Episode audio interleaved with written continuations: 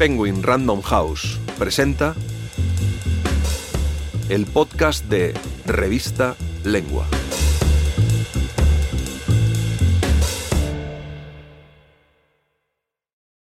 El fanfiction o el noble arte de elegir tu propia aventura, por si a ti tampoco te gustó el final de Juego de Tronos.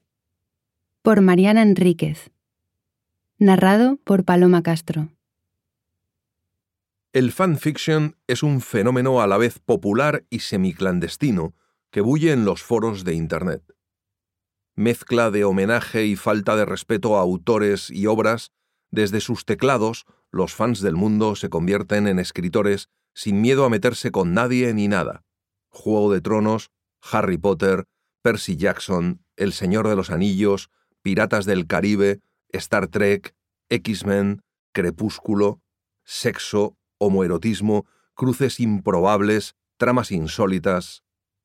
Su cara más visible hasta ahora ha sido el boom mundial de 50 sombras de Grey. Pero sus libros son miles, una verdadera revolución que dispara preguntas sobre la figura del autor, los derechos de los lectores sobre los libros que leen y la propiedad intelectual sobre las historias, mientras gana más y más adeptos.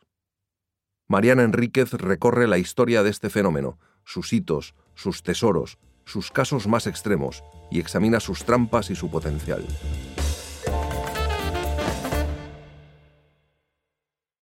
Ay, el final de Juego de Tronos. Nadie quedó conforme. Fue tan torpe y acelerado y anticlimático, le cambiaron la personalidad a los personajes. La decisión de quién será el próximo gobernante de los reinos es absurda. Le faltó épica, coraje, mística, Qué desperdicio lo de Tyron, qué desastre el final de Jon Snow, qué absurdo e innecesario lo de Daenerys. ¿Cómo se puede solucionar esta decepción casi unánime? George R. R. Martin no parece con intenciones inmediatas de interrumpir su pausa en la escritura del volumen final. Los fans, sin embargo, encuentran una manera de subsanarlo, escribir ellos mismos el final deseado recrear la última temporada fallida con una novelita propia que satisfaga las expectativas, haga justicia a los personajes amados y redima el tiempo invertido en años y horas frente a la pantalla. Esta escritura bastarda, que pasa sobre las leyes del copyright y se esconde en foros de fans con los disclaimers del caso, no soy dueño de estos personajes y estoy dispuesto a eliminar la publicación si lo requiere el autor, es un género que encontró su expresión definitiva en Internet y en el fenómeno de los fandoms, es decir, los grupos de fans intensos, o no tanto, pero que quieren soltar la mano, escribir y darle otro vuelo a sus personajes favoritos, que intercambian estas historias y las consumen a diario, millones y millones de textos. Algunos de ellos, y lo vamos a contar más adelante, incluso se convirtieron en libros aceptados por la industria editorial, con modificaciones de personajes y trama mediante para evitar problemas legales. El fenómeno o género popular semiclandestino no empezó en Internet, sino mucho antes. Se creó en los fanzines de la primera comunidad de fans importante y destacada, los Trekkies, es decir, los seguidores de Star Trek, Viaje a las Estrellas. Las historias, que narraban escenarios alternativos para los personajes, en especial para el capitán Kirk y Spock, empezaron a publicarse en el fanzine Spockanalia, editado por primera vez en 1967. Como todos los fanzines desde entonces, se imprimían y enviaban por correo a los suscriptores, o se repartían en las convenciones de ciencia ficción, aún no masivas en aquellos años. Estamos bien lejos de los Comic Con, pero ya importantes, sobre todo en Estados Unidos. De hecho, George R. R. Martin conoció a su esposa, la también escritora de género Lisa Tuttle, en una convención de sci-fi. Ella solía ser la única mujer en estas reuniones. Sin embargo, no hay que dejarse engañar por el abrumador porcentaje masculino de aquellos fans en los primeros tiempos. Las autoras de fanfiction eran casi todas mujeres, y es una tendencia que se extiende y mantiene hasta hoy. ¿Por qué? ¿Quizá porque casi todos los guiones están escritos por varones? Hay que aclarar que una autora de fanfiction mujer en el fandom de Viaje a las Estrellas eran más del 80%, no escribe su propia versión de los hechos, agregando necesariamente personajes femeninos poderosos, o con una perspectiva de género, o con cualquier otra característica obvia.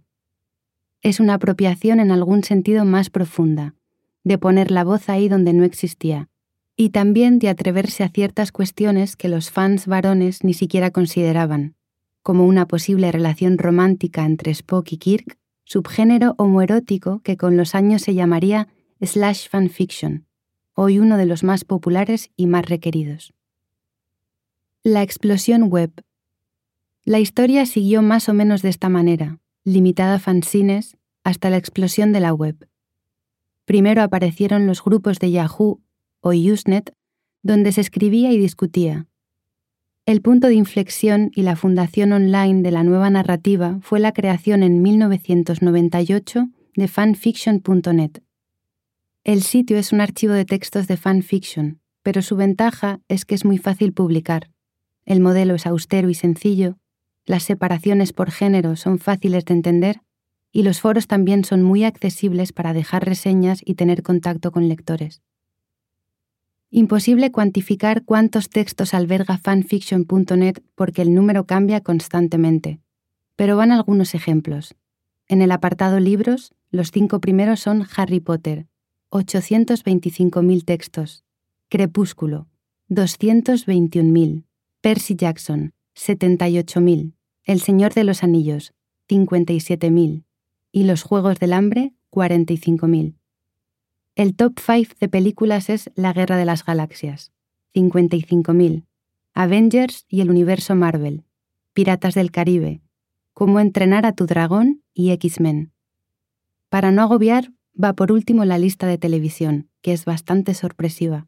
Supernatural es de lejos la primera serie con 126.000 textos, seguida por Glee, Doctor Who, Sherlock y Once Upon a Time.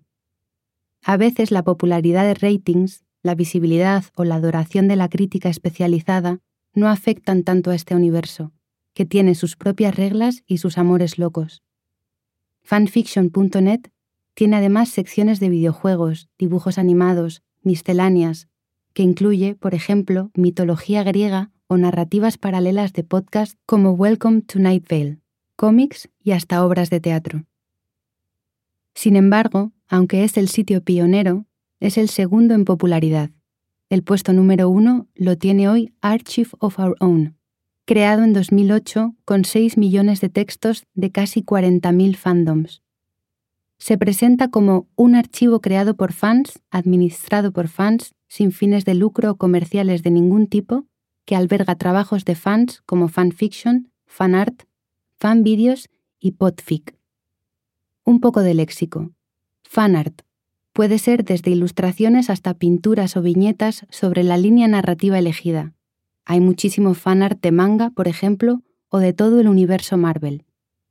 Fanvideos es lo mismo, pero con vídeo. Y podfic es ficción de fans derivada de podcast, en general de ficción, pero no necesariamente. Este es el reino de la imaginación desbocada y desprejuiciada. Archive of Our Own tiene categorías más amplias que fanfiction.net. Incluye música y bandas, además de celebridades y gente real. Un rubro controvertido porque consiste en imaginarse vidas paralelas de personas que existen, en general vidas eróticas. No hay que pensar que estas personas reales son todas actores, actrices y músicos. Archive of Our Own incluye fanfic con personajes que vivieron en el siglo I de nuestra era, de modo que si se investigan los textos cronológicamente, el primero es una historia cuyo protagonista es Plinio y está escrito en latín. El archivo no hace rankings. Lo más fácil es buscar el personaje favorito es casi seguro que estará. En música y bandas, por ejemplo, se diría que Billie Eilish es una favorita total. Pero no, apenas tiene 30 historias. Big Star, la banda de Memphis liderada por Alex Chilton en los 70, un grupo de culto y con fans muy exquisitos, tiene 23 textos, no tan lejos de Billie. Y The Birthday Party, la banda de Nick Cave de hace 40 años y casi desconocida para los que no son fans, tienen nueve historias, casi todas homoeróticas, algunas con sexo explícito, con los guitarristas Rowland Howard y Blixa Bargeld en la mayoría de los casos, en triángulo con Nick. Claro, cuando se busca BTS o cualquier otra banda de K-pop, los resultados superan los 100.000. Los fans del pop coreano ya exceden cualquier categoría, salvo la que los incluya como el ejército más poderoso de la red, capaz de organizar sabotajes, imponer trending topics, hacer casi lo que quieran con un medio en el que nacieron y que dominan. El fanfiction, además, tiene subgéneros particulares, por fuera de los habituales. Por ejemplo, angst, angustia. Se refiere a una historia en la que el clima general o el estado mental de uno o varios de los personajes es triste o angustiante, Alternate Universe es universo alternativo, algo más comprensible, pero se refiere a desviarse del canon, es decir, la historia original, en un sentido bastante radical. Por ejemplo, una historia sobre Harry Potter en Estados Unidos o América Latina, a donde los alumnos de Hogwarts podrían viajar para una aventura particular. Crossover, o cruce, es un término importado del cómic y se refiere a trabajos donde se mezclan, con una trama coherente, personajes de diferentes fandoms. Por ejemplo, que Mulder y Scully de X-Files aparezcan en la isla de Lost. O que Miley Cyrus se haga novia de Lady Gaga e imaginar la gira que harían juntas. Esto también entraría en el género shipping, que elige una pareja posible entre dos personajes amados. Darfic es una historia más deprimente o oscura que la original, con frecuencia para contrastar de forma deliberada la narración canónica como si una distopía al estilo de J.G. Ballard estuviese protagonizada por los personajes de Friends. Y muchos términos más, desde fisfic, que consiste en mejorar o arreglar, es decir, reescribir una obra canónica, el final de Juego de Tronos sería un ejemplo, hasta self-insert, una forma de literatura del yo o autoficción en la que el autor se transporta al universo de su fanfic. Una de las fundadoras de Archive of Our Own es Naomi Novik, autora de ficción especulativa estadounidense cuya saga Temerario está traducida e incluye nueve tomos desde El dragón de su majestad hasta Liga de Dragones. Es una versión alternativa de las guerras napoleónicas en la que existen los dragones, seres inteligentes con lenguaje y demás características antropomórficas. Temerario, de hecho, es el nombre de uno de estos dragones, es fantasy y novela histórica. No es fanfiction, pero sí una apuesta clara por el trabajo con los géneros menores. Novik, una entusiasta del trabajo literario de los fans, también es fundadora de Organization for Transformative Works, OTW, Organización para las Obras Transformativas, una entidad militante sin fines de lucro cuya misión es ayudar a los fans a preservar su trabajo y estimular su actividad. También aboga por legalizar la actividad, laberinto al que no ingresamos porque su complejidad exige un análisis aparte. Hay que decir que los autores y personas afectadas por esta ficción de fans suelen reaccionar con indiferencia o incluso entusiasmo. Los problemas legales son esporádicos y pocos. Autores como Anne Rice o Robin Hobb autorizaron el uso de sus trabajos para fanfiction, con la promesa de no demandar jamás. La organización de Novik incluye, además de Archive of Our Own, Fanlore, una wiki para fans que pretende ser la enciclopedia de la cultura, Open Doors, un sitio de preservación que incluye artefactos históricos como fanzines, websites de GeoCities o traslados de texto a Archive of Our Own cuando algún sitio se cierra, y también herramientas académicas de lectura e investigación, que incluye metadata, documentales, directorios de información y papers. ¿Y qué pasa en español? La mayoría de los textos en nuestra lengua se incluyen en estos archivos ya tradicionales o en webs propias. No es que no existan o no tengan un despegue, sino que hacen uso de las plataformas existentes. También se pueden encontrar en sus propios foros, ya sea en redes sociales o en subreddits. Y es un terreno quizás menos frondoso, pero en plena expansión. Del fandom al superéxito. Hay varios textos de fanfiction que empezaron sus vidas en foros o en los propios sitios de las autoras. Como en sus orígenes con Star Trek, las autoras suelen ser mujeres, que trascendieron la web y convirtieron a sus sagas en éxitos editoriales. repasemos las más famosas, aunque hay que reconocer que estos años han visto al género en retirada, no en el entusiasmo de sus autores ni en producción, pero sí en la posibilidad de cruzar de la pantalla al papel con gran éxito. El caso más famoso e imposible de igualar por ahora es 50 sombras de Grey de la británica L.A. James. Su trayectoria es típica. La trilogía empezó como fanfiction de la saga Crepúsculo de Stephanie Meyer con el título original de Master of the Universe, Amo del Universo. James publicaba la saga en varias webs de fanfiction con el seudónimo de Snow Queen's Ice Dragon, Reina de las Nieves del Dragón de Hielo. Al principio, los personajes tenían los nombres del libro original, Bella Swan y Edward Cullen, pero sus interacciones eran de una sexualidad muy intensa y, por supuesto, sadomasoquista liviana. Después de un tiempo, y por esta misma hipersexualización, James mudó los textos a su propio sitio web, que llamó fiftyshades.com. Y luego reescribió Master of the Universe como una historia original, quitando el elemento vampírico y adolescente, renombrando a los protagonistas como Christian Grey o Anastasia Steele y dividiéndolo en tres partes. En 2011 los lanzó como ebook y print on demand. Lo imprimía por un precio si era solicitado por los lectores. La plataforma de lanzamiento era The Writer's Coffee Shop, que tenía un alcance limitado y pronto se vio excedida, porque el boca a boca acerca de este porno para mamás se hizo gigante. Hacia 2012, el éxito del texto digital ya era reportado por medios tradicionales, que no solo apuntaban a la viralización, sino al resurgimiento del género erótico para mujeres.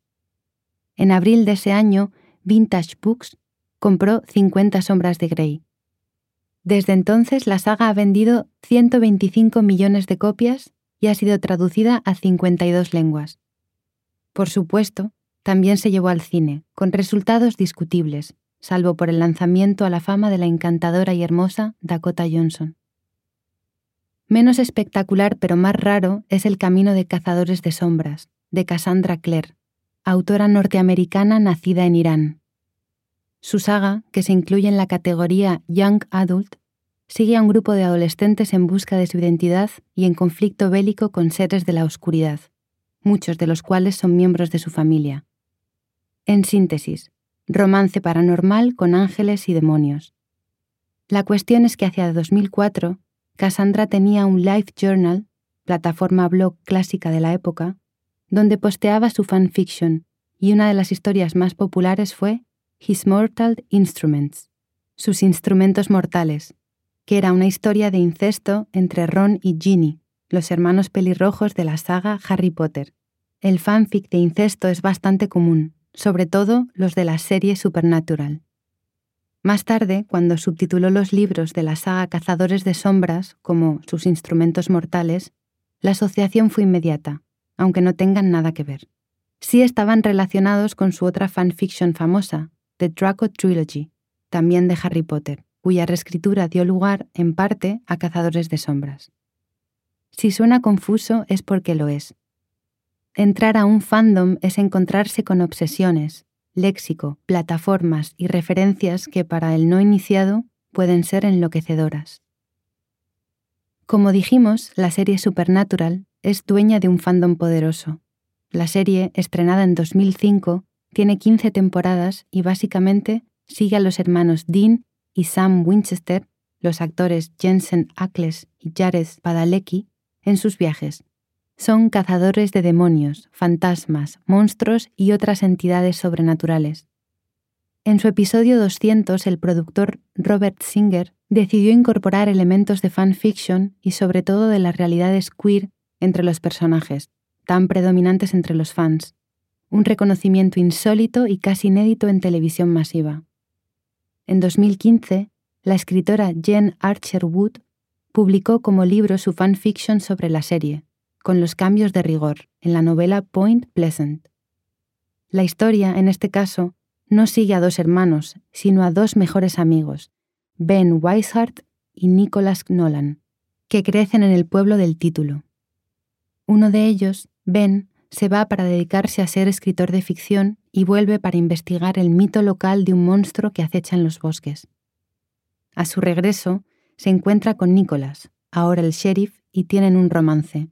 El fanfiction original, que también se llamaba Point Pleasant y conservaba los personajes de la serie, a Dean Winchester con el mismo nombre, por ejemplo, se publicó originariamente en el archivo Destiel en 2012 Point Pleasant lleva a la edición en papel una característica fundamental del género, el romance gay, el slash, uno de los pilares de esta ficción bastarda. El caso de la escritora Rainbow Rowell es de una sofisticación metagenérica más interesante que los resultados literarios, pero que vale la pena pensar. En 2015 publicó Fangirl, una historia sobre una estudiante universitaria de primer año, Kath, muy introvertida, que pasa el tiempo leyendo fanfiction. Lo que lee es la saga de Simon Snow, de la escritora ficticia Gemma T. Leslie, sobre un joven mago, Simon, que va a una escuela de magia llamada Watford. Por supuesto, la historia de Simon está basada en Harry Potter. En 2015, Rowell publicó Carrion, octavo libro de la serie, que cuenta la lucha de Simon con su condición de elegido para eliminar a The Insidious Humdrum, una fuerza maligna que quiere destruir el mundo de los magos.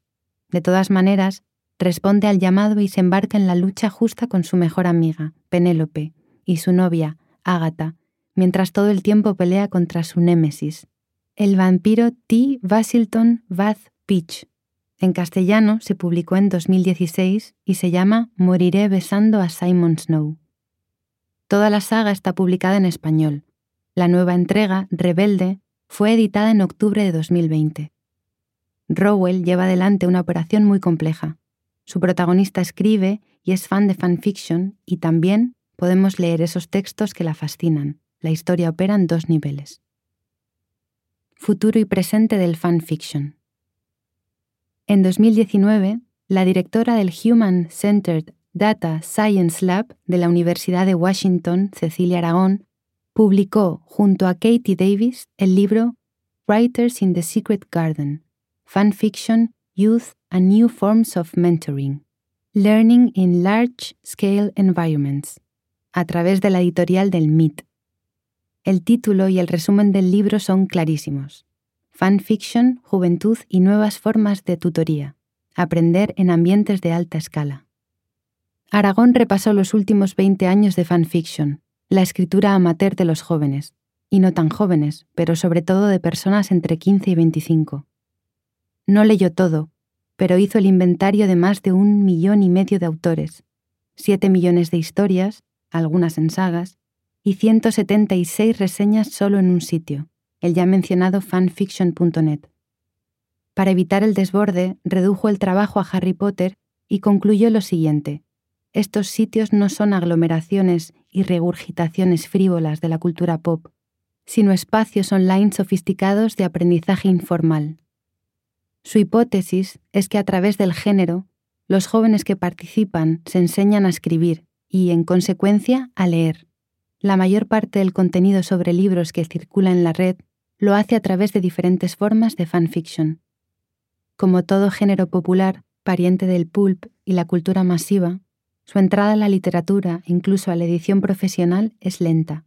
No siempre la escritura o las ideas de quienes trascienden las redes es notable o arriesgada, y quedan en el camino muchísimos autores prometedores porque crecen, porque se aburren, porque sienten que dar el salto es imposible. Y sin embargo, el género crece sin prejuicios, desafiante y apropiador, una revolución en los teclados que se pregunta sobre la figura del autor, los derechos, la propiedad, y que al mismo tiempo reverencia a los autores. Una escritura que es homenaje, pero también falta de respeto. Si quieres leer este y otros artículos, entra en revistalengua.com.